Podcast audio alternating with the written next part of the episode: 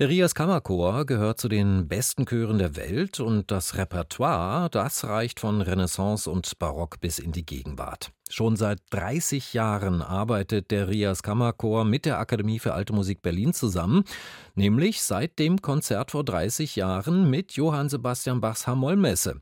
Und diese wird jetzt wieder erklingen in dieser Besetzung heute Abend beim Jubiläumskonzert im Konzerthaus am Gendarmenmarkt. Ich habe vor dieser Sendung mit Bernhard Hess gesprochen, dem Direktor des Rias Kammerchors, und habe ihn gefragt, ob er selber vor 30 Jahren auch schon dabei war.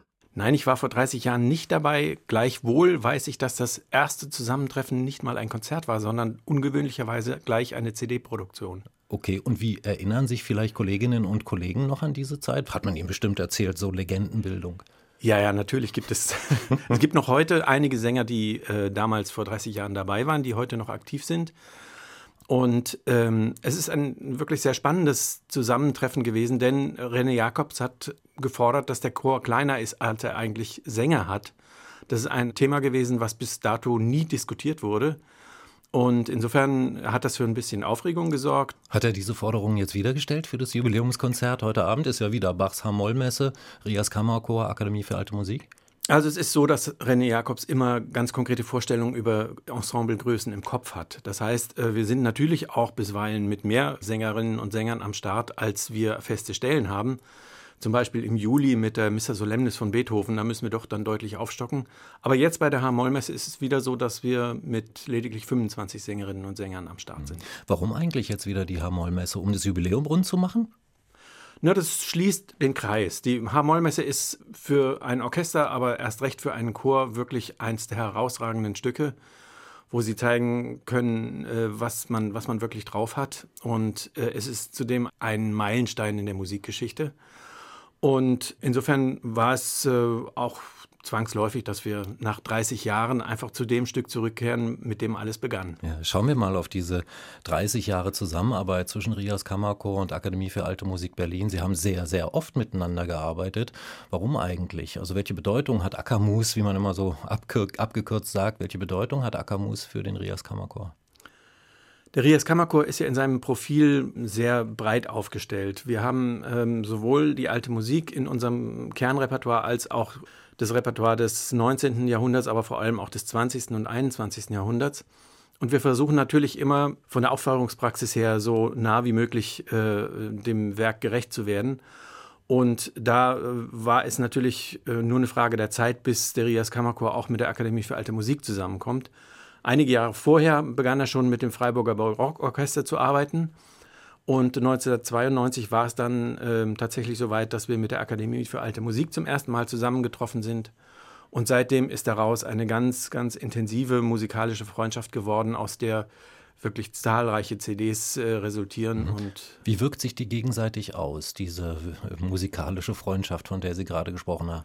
Also hat äh, Akamus den Chor verändert oder hat der Chor Akamus verändert oder sich beide zur Höchstleistung angetrieben? Äh, ich glaube, wir haben uns nicht gegenseitig verändert, sondern wir haben uns vielmehr tatsächlich äh, künstlerisch angestachelt und versucht immer das äh, möglichst ähm, beste Ergebnis zu erzielen, egal ob mit René Jacobs oder mit unseren Chefdirigenten aus der Zeit damals bis heute, bis zu Justin Doyle.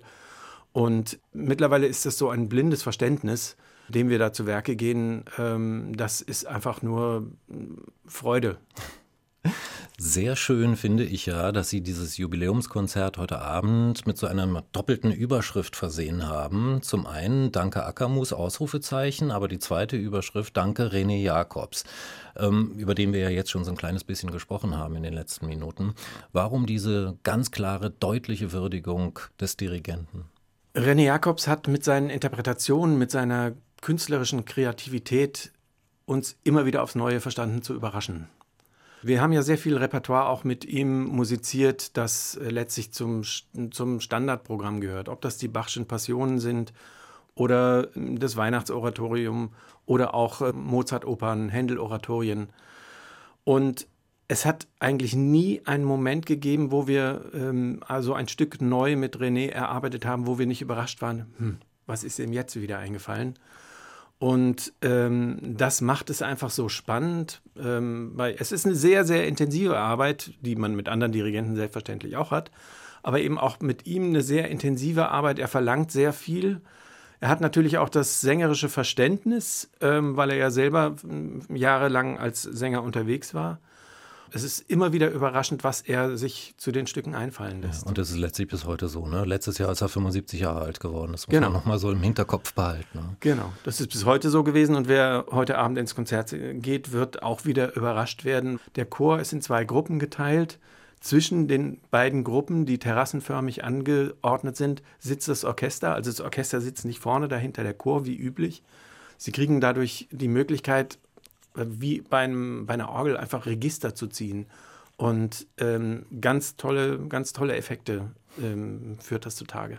Herr Hesse, ich danke Ihnen für das Gespräch. Sehr gerne.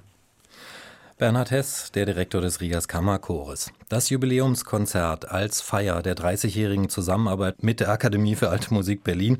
Heute Abend 20 Uhr im Konzerthaus am Gendarmenmarkt. Unser Musikkritiker Andreas Göbel ist heute Abend bei diesem Konzert dabei und er wird morgen früh, kurz nach neun, dann von seinen Eindrücken berichten.